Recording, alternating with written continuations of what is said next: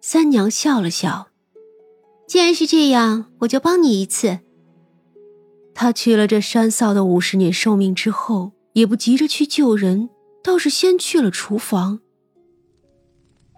哟，今儿这螃蟹不错呀，做嘛，做。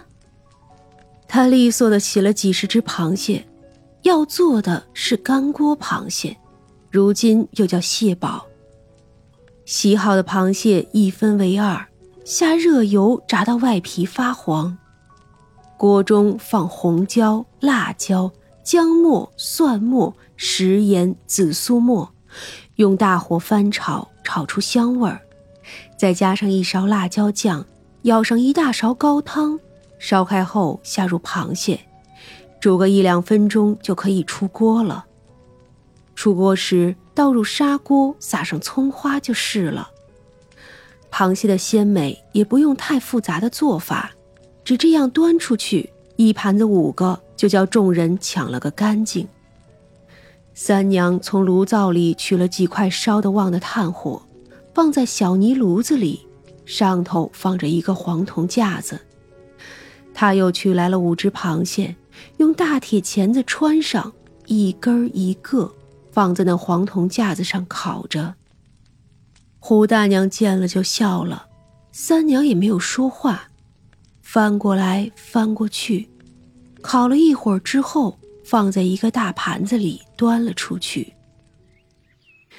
树下的山臊都要馋死了，看见了烤螃蟹，整个臊就不好了，恨不得上手去抢，可他又不敢。三娘放下，吃吧。山臊一时间感动的不知说什么好，呜呜了几声就扑了上去。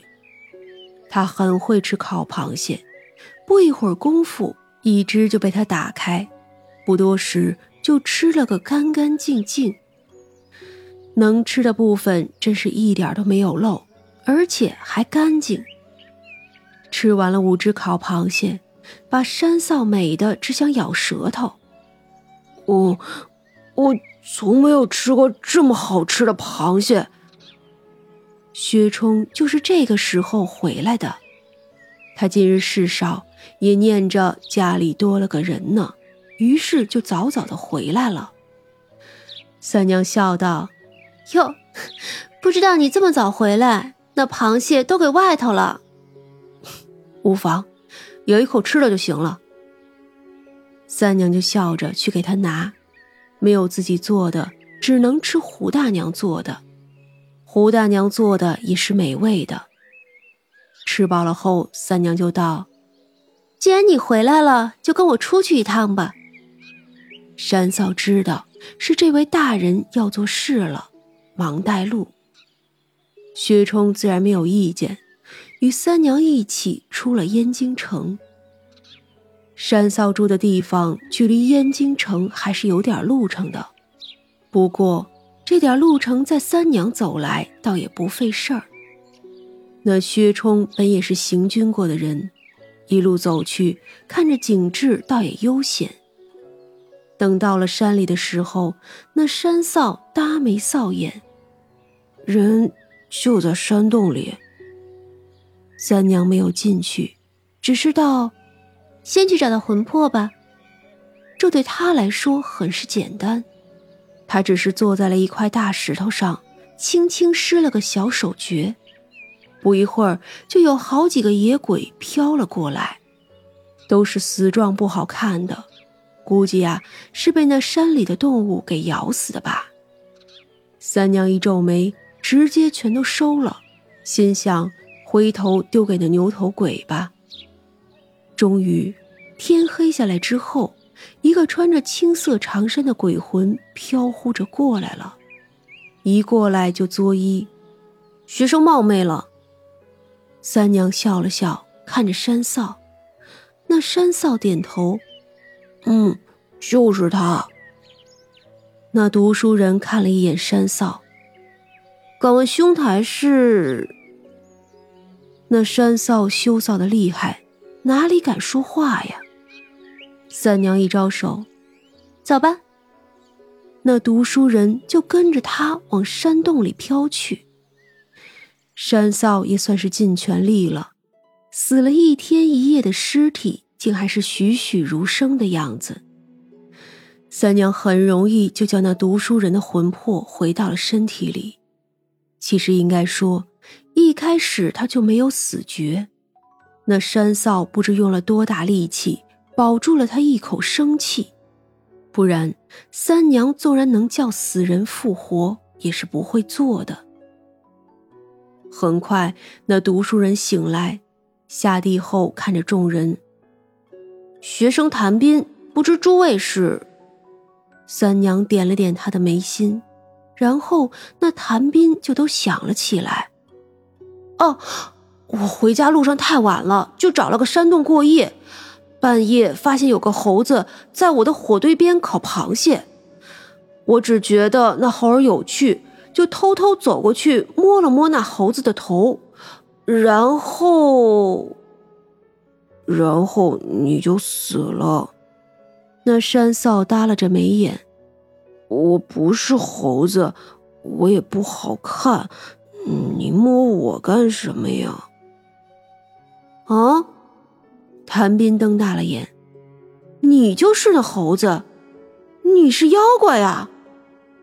他这话语里全是惊讶、好奇，倒没有什么害怕的。别瞎说了，怎么会死了还能活呀？我呀，肯定只是睡了一觉罢了。谭斌笑道。三娘对着薛冲笑了笑，那薛冲也笑道：“世人自然不会听见妖鬼就变色的。他是山嫂，山嫂的故事你听过吧？”那谭斌。下意识就去看山嫂的腿，我不是一只腿。嗯，那什么，《神异经》就是这么记载的呀？对不住，对不住，我晚上只看了后脑勺像猴子，又没看见正脸。那谭斌忙又作揖，《神异经》《西荒经》有记载。深山有人烟，身长尺余，一足袒身，不虾蟹，性不畏人。见人止速，目依其火，以致虾蟹。此人不在，而道人言以食虾蟹，名曰山臊。其因白叫，人常以竹柱火中，爆破而出，扫皆净淡，反之令人寒热。此虽人形而变化，然亦鬼魅之类。山臊就是古人以为的山神的一种，人脸猴身，一族能说人言，会变化，不怕人，爱吃虾蟹，会在野外露宿的人升起的火堆旁烤螃蟹和虾，还会偷盐巴。但是他们怕爆竹，他们既不吃人，也不伤人。可人要是碰到他们，就会重病而亡。显然，这记录对也不全对。山嫂并不是独角，而是碰了山嫂，当场就死了。那山嫂恼怒：“你个读书人，不好好读书，你老娘还指着你出人头地，你那小女儿还要靠你，怎么能读这样的书？”哎，猴。山兄就迂腐了，这科举是要考的，可谁说科举的人就不能看些杂书了？我若是不看，岂不知山兄的来历？好了，你这猴兄吃了我的螃蟹，日后你想与他接触也没事了。既然投契，就做个朋友。若有机会来燕京城，就来无味馆吃饭吧。那谭斌又认真作揖，虽不知什么缘故。但是多谢这位娘子和夫君救了我，学生只是一介凡人，想必娘子也不需要我的什么东西。但是只要娘子需要时，只管来柳叶山下谭家来找我，我定然不会拒绝的。